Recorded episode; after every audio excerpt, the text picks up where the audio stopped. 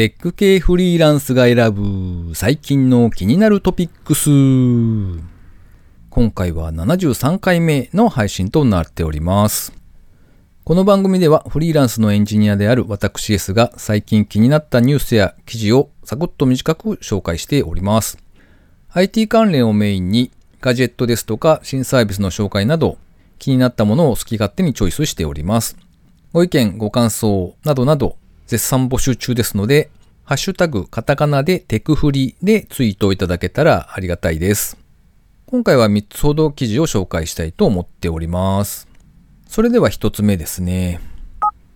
映画ハローワールド最新予告映像公開。世界の秘密に迫る SF 青春ラブストーリー。ギガジンさんの記事ですね。伊藤智彦さんという方が監督をされているそうなんですが、えー時をかける少女とかサマーウォーズで助監督をされていた方だそうですね。その方が監督をされるハローワールドというアニメ映画の予告編が公開されたというお話でした。単純にタイトルに惹かれて紹介してみたっていうだけなんですけれども、予告編見てみたんですが、ハイスピード SF 青春ラブストーリーと銘打たれておりまして、なかなか面白そうな内容でした。コンセプトとしてですね、今最も面白いアーティストたちによって新しい映画音楽の形を創造するっていうのが掲げられているそうで、音楽の方にかなりこだわって作られているようですね。では二つ目です。自宅でセルフお給ができる電動式アイテム、iJU、ライフハッカー日本版の記事ですね。IJOOU で iJU って読むらしいんですけれども、本体がですね、なんか一つが雪見大福みたいなちょっと分厚い円盤状なんですけど、材質は多分プラスチックでできていて硬い感じではあるんですが、直径 45mm、厚さ 20mm というサイズだそうで、そこにですね、もぐさパッチというものをセットして自分の体のツボらしきところに貼るというガジェットになってます。でスマホと Bluetooth で連携させることができまして、スマホの画面上で温度管理をしつつお灸を楽しむ癒し系ガジェットみたいな感じですね。で、本体ともぐさパッチがセットになったスターターキットみたいなやつがありまして、それが今ディスカウントされていて130ドル。もぐさパッチというやつはですね、まあ専用のが必要なものですから30個入っていて29ドルという価格設定になってますね。サイトを見ていてちょっとびっくりしたんですけど、MOXA と書いてもぐさと読むみたいですね。もぐさパッチと英語で書かれておりました。ちょっとお値段的に悩みどころではありますが、まあ火を使わずにお給ができるというのはなかなか面白いのかななんて思って見ておりました。それでは3つ目ですね。その囁きが巨大市場を生む動き出した ASMR ビジネスの最前線。wired.jp さんの記事ですね。聞いていて心地よい気持ちにさせられる音や映像を収録した ASMR 動画というのがあるんだそうで、これがですね、アメリカの方で一大ビジネスとして注目されているという記事ですね。ASMR というのはですね、 autonomous sensory meridian response かな？だいぶ怪しいですが、まあそういう英単語の頭文字を取ったものなんですが、聴覚などからの刺激によってですね、感じる快感ですとか、まあゾワゾワした感じを指すんだそうですね。YouTube でもですね、一つのジャンルを形成しているんだそうですね。そして、瞑想アプリですとか、有料コンテンツ、もしくは Alexa スキルなんかも登場したりですね、それから ASMR 専用のヘッドフォンなんかが発表されたりして盛り上がりを見せているということだそうです。で、僕は全然これを知らなくてですね、YouTube で ASMR って検索するとめっちゃ出てくるんですよ。で、はあ、なるほどなと思って見てたんですが、これ、あの、ぜひ一度知らない方はお試しいただきたいんですが、めっちゃゾワゾワします。なんか気持ちいいと言えばいいのかな？わかんないんですが、バイノーラル録音っていうなんか、まあ技術というのかそういうものがあるそうで、人間のその耳の位置にですね、高感度のマイクを置いて、小さな音までもこう臨場感溢れた状態で録音していくみたいなものだと思うんですが、それがまあステレオで録音されているので、ヘッドフォンとかイヤホンなんかで聞くと、なんかすごくこう耳のすぐそばというか、自分のすぐそばでですね、こう囁かれたりとか、息を吹きかけられたりとかですね、そういうのが聞こえてきまして、おお、めっちゃゾワゾワするわ、みたいな。なかなか面白い感覚が味わえると思いますので、ぜひ試してみてください。で、その内容がですね、いろいろと種類がありまして、例えばその、眠りに入りやすくするみたいなものもありますし、なんかよくわからんのですが、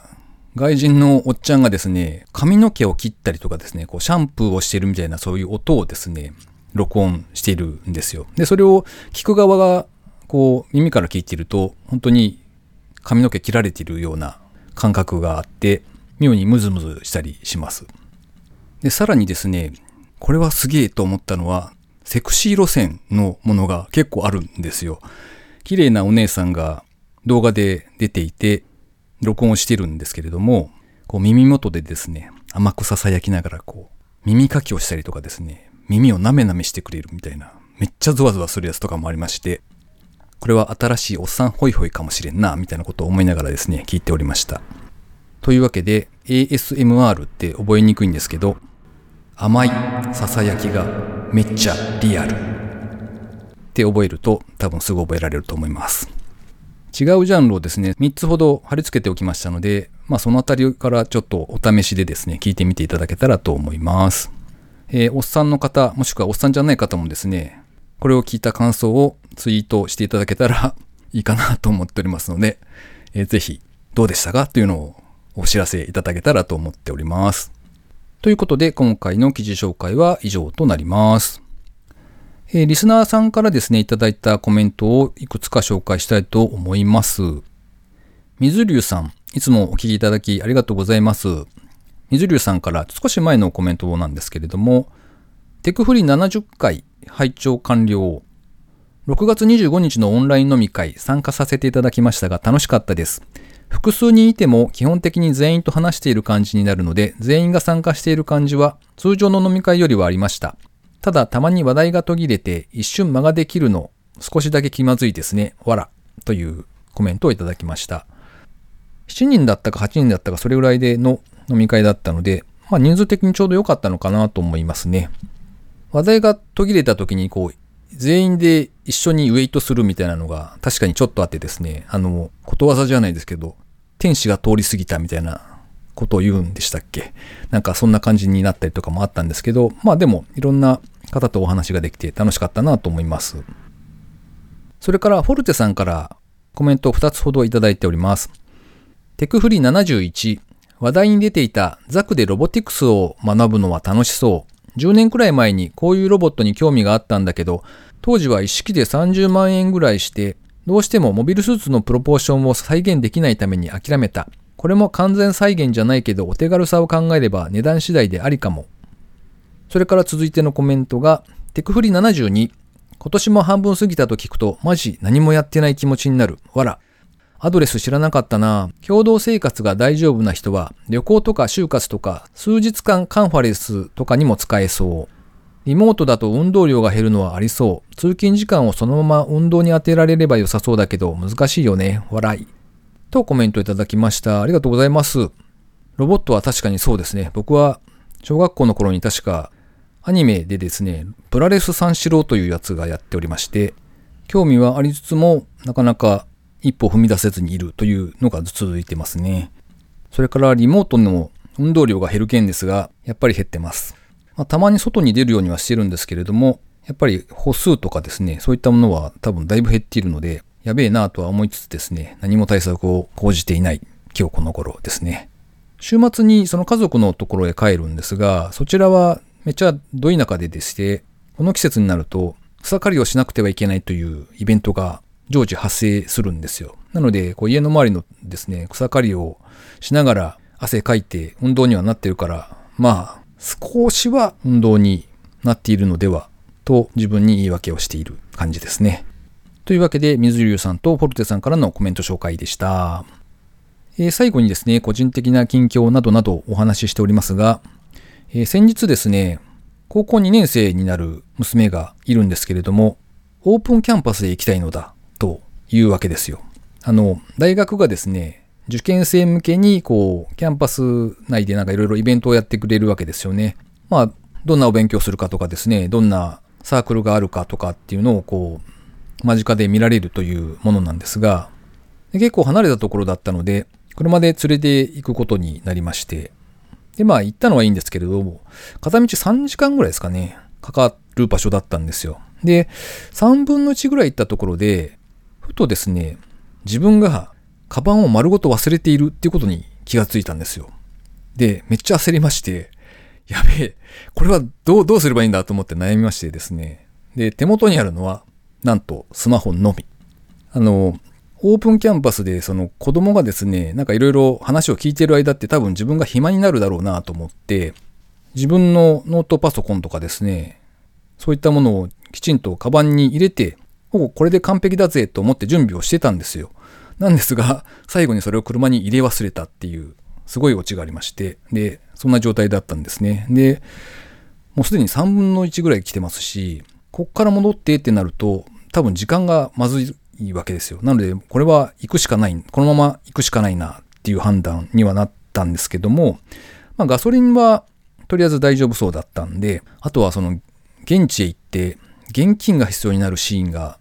どういうものがあるかなみたいなことを考えてですね、まあ食事に関しては子供は学食で食べてみたいということを言っていたので、まあそこのお昼ご飯のお金と、それから駐車場がないとのことだったので、近くのコインパーキングとかに入れるわけですね。で、それが1000円ぐらいかかるそうなので、まあその1000円と、があれば、まあなんとか目的は果たせるだろうと踏みまして、で、子供にですね、所持金を聞いたらですね、千数百円ぐらいしかないという答えが返ってきまして、うげとは思ったんですが、まあ、ギリギリいけるかなっていうとこですね。で、まあ、先ほどのその現金を使う場面以外はですね、すべてもう楽天ポイントとか D ポイントとかですね、あのあたりを使えるお店を探して、とにかくそこに行って、ちょっとした食事とかは済ませるみたいなことをやってですね、まあ無事なんとか帰ってこれて、よかったよかったというお話ですね。というわけで皆さんも忘れ物にはご注意ください。というあたりで今回は以上となります。最後までお聴きいただきありがとうございました。それではまた。